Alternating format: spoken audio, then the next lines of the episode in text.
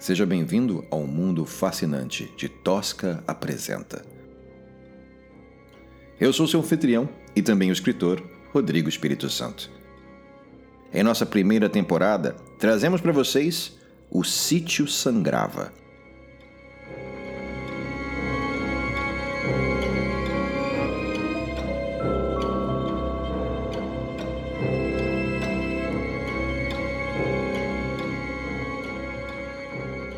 Capítulo 12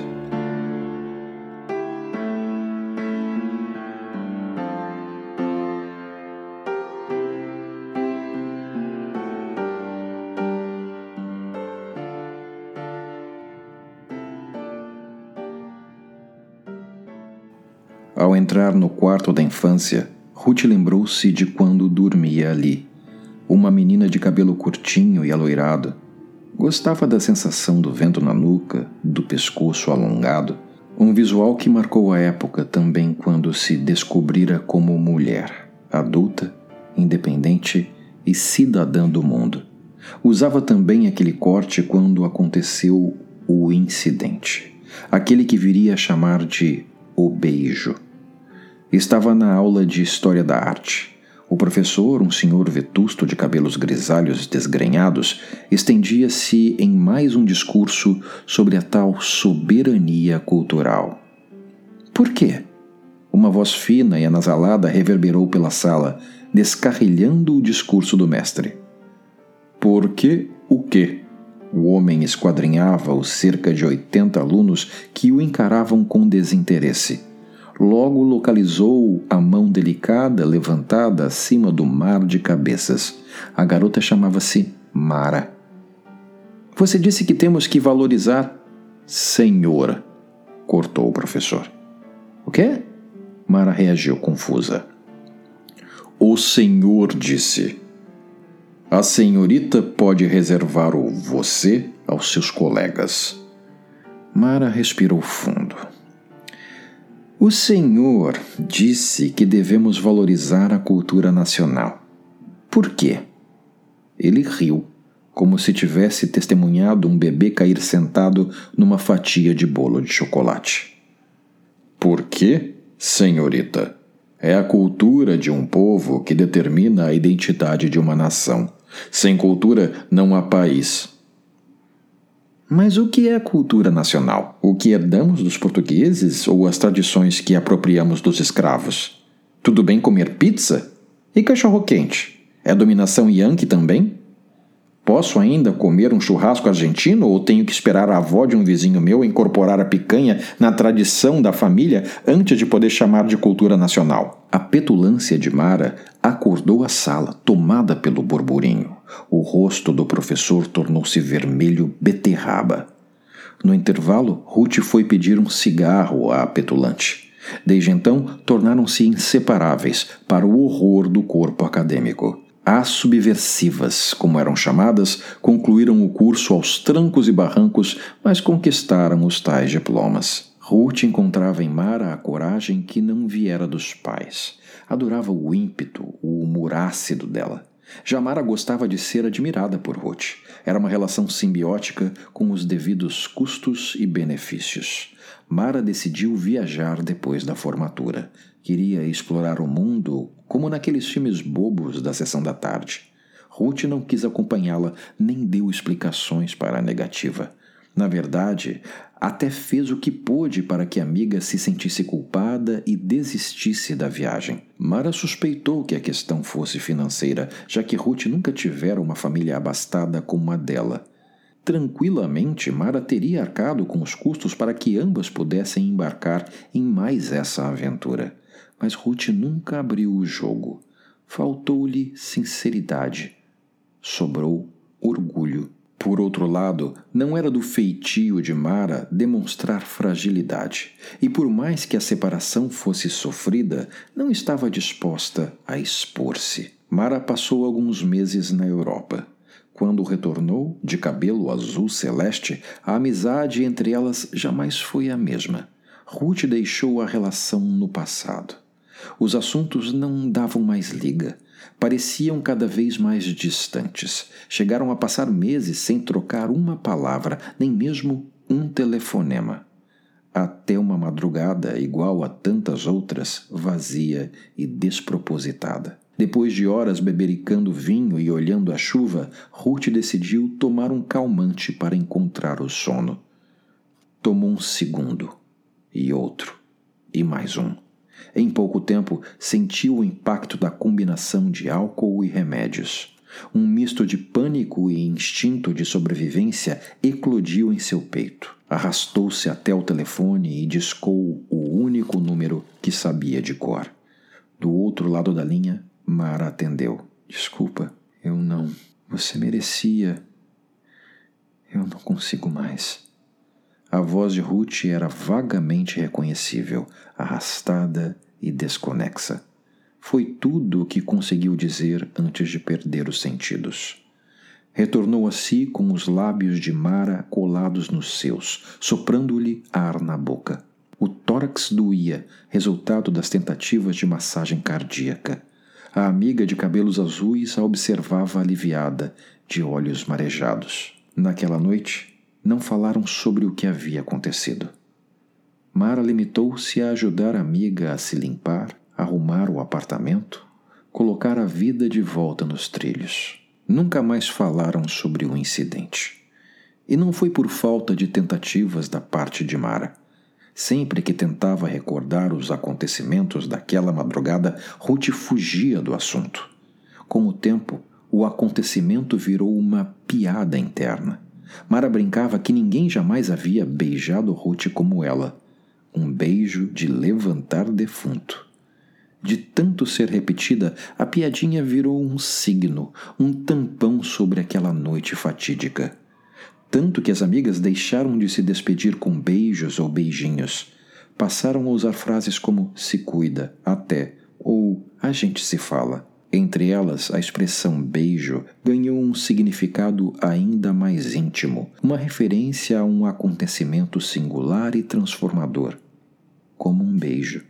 Ruth finalmente encontrou Emília sob as cobertas da pequena cama, dormindo inocentemente, como se não tivesse acabado de ser resgatada de um porão escuro. Ruth lembrou-se do beijo, da segunda chance que ganhara na vida. Era sua chance de retribuir ao universo. Na cabeceira da cama, notou um caderno cor-de-rosa enfeitado com rendas. O fecho indicava tratar-se de um diário, embora Ruth pudesse jurar que tal objeto não estivera ali antes. Talvez fosse algo que os meninos ou Mara encontraram enquanto vasculhavam os quartos. De qualquer maneira, o fecho estava aberto. Ruth era curiosa de nascença. Encontrou páginas e mais páginas repletas de escritos. A caligrafia indicava uma criança cuidadosa, que caprichava as curvas e contornos de cada letra. Ruth leu uma ou outra frase, mas faltava-lhe o contexto para compreender aquelas palavras. Decidiu começar pelo início. A primeira folha trazia o que parecia ser uma poesia, altiva como Cirrus, implicante como Sócrates nunca houve menor partícula de mais alto decibel. Implacável furacão, ágil golfinho, fosse flor, era tulipa. Sendo gente, sou Emília. Ruth, uma voz frágil a pegou no susto. Emília? Fechou o diário rapidamente, pegando flagra, metida em algo que não lhe pertencia. Ruth deparou-se com os olhos da menina, grandes e profundos. O coração derreteu num oceano de açúcar e afeto. Não eram mais aqueles olhos perdidos e assustados que resgatara das profundezas do calabouço. Eram vivos, plenos de esperança. Pareciam demonstrar uma constante gratidão, a confiança cega que apenas a inocência é capaz de manifestar. Ruth sentiu naquele olhar o abraço que esperara a vida inteira. Tinha perguntas, inúmeras, Ruth viu-se inundada de propósito e sentido. Agora sabia por que o destino a havia trazido até o sítio. Era isso que sua avó tentara dizer. Era necessária ali. Talvez não em nenhum outro lugar do mundo, mas ali. Ali havia alguém que precisava dela. E ser necessária era uma experiência rara para Ruth. A menina levantou num salto e envolveu a cintura dela no abraço mais forte que podia dar. Com um nó na garganta, retribuiu o carinho. Não era capaz de identificar exatamente a razão, mas o aroma vindo do cabelo da menina evocava uma nostalgia que lhe aquietava a alma. Está tudo bem agora. Está segura. Fiquei com muito medo. Achei que nunca sairia do buraco. A voz de Emília era doce e quebradiça. Bem, você é Emília, certo? Ruth desfez a expressão de dúvida com um sorriso. A menina balançou a cabeça num sim exagerado.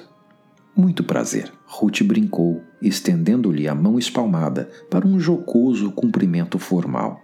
A menina olhou o gesto, confusa por instantes, antes de se jogar sobre Ruth em busca de mais um abraço apertado. A mulher riu, extasiada. Depois de mais alguns instantes, voltou a afastá-la. Eu e meus amigos vamos te levar para nossa casa, tá? Os olhos de Emília se encheram de lágrimas mais uma vez. É perigoso, tia. Quando tá escuro, não podemos sair. Ela não deixa. Quem, Emília? A marquesa, a dona do sítio. Tudo que amanhece no sítio é dela, por isso não deixa ninguém sair. Ela é muito má. Não, meu bem, fique tranquila. Eu sou a verdadeira dona do sítio. Vou cuidar de você. Os olhos de Emília ficaram ainda maiores. A senhora é a dona? Vem, vamos juntar o pessoal e ir embora. Ruth levantou-se e estendeu a mão à pequena Emília. Por um instante, a menina sorriu, confiante, mas logo o rosto voltou a refletir um medo familiar. É perigoso lá fora, murmurou. Não se preocupe, Confia em mim? Ruth ajoelhou-se e se colocou na altura da criança. Emília balançou a cabeça afirmativamente, ainda que relutante. De mãos dadas, ambas cruzaram a porta do quarto. Emília congelou ao chegar no corredor e soltou a mão de Ruth. O que foi, Emília? Minha boneca. Ela Quero minha boneca. Antes que Ruth pudesse argumentar, Emília correu até o baú e tirou de dentro dele a tal boneca antiga e desbotada que Ruth encontrara e havia perdido de vista. Segurando o brinquedo em uma mão e Ruth na outra, Emília estava finalmente pronta para deixar o quarto. Ao chegarem à escada, ouviram gritos em pânico no andar de baixo.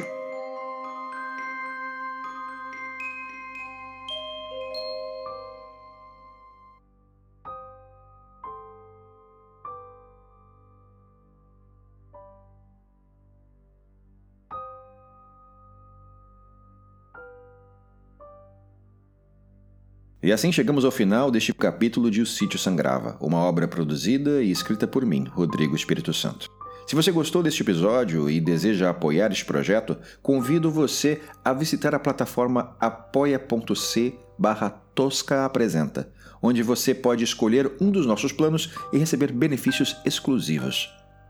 Ao se tornar um apoiador, você terá acesso a lives exclusivas, clubes de discussão sobre os livros apresentados e até mesmo cópias autografadas dos livros em destaque neste podcast. Sua contribuição será fundamental para continuarmos transformando obras brasileiras independentes em experiências de imersão sonora. Não deixem de recomendar este podcast para os seus amigos e familiares.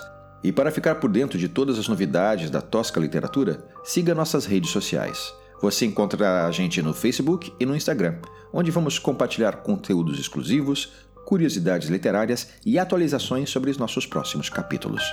Até a próxima, boa noite e bons sonhos.